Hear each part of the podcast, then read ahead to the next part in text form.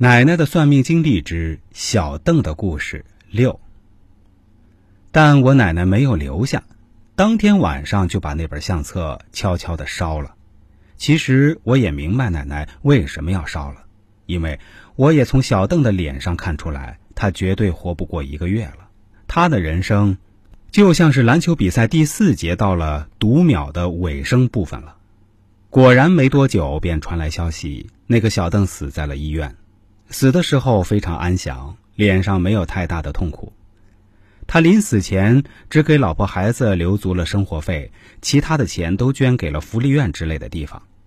他死后的第一时间，我奶奶是去医院看到了的。我奶奶回来后对我说：“这个小邓死的时候确实是脸部表情不纠结。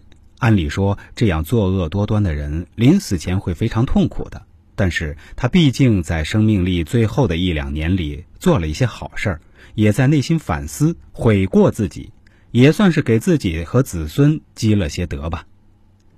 小邓死后，他老婆居然直到现在都没有改嫁。他的儿子现在在广东做点生意，据说是开旅行社之类的，混的也还可以。他的女儿后来嫁给了一个香港人，也不错。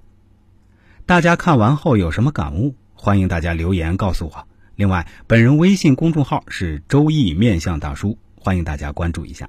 本人微信、QQ 都是七幺八幺五三二九二，也欢迎大家前来咨询。另外，也欢迎大家关注一下我的微信公众号周易面相大叔。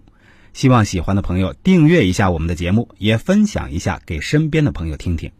大家如果认真听过我们的节目，就会知道我这里的节目都是百分百原创的，也是根据自己从业经验加以整理的。确实每天做节目非常非常不容易，而且经常整理文稿都要整理到晚上两三点，确实也非常辛苦。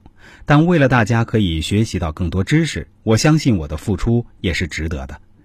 希望大家一如既往的支持我们的节目，对，是我们的节目。包括作为每一个听众，您，您也是这个节目的一份子，因为这个节目因为有您而会变得更好。再次感谢大家。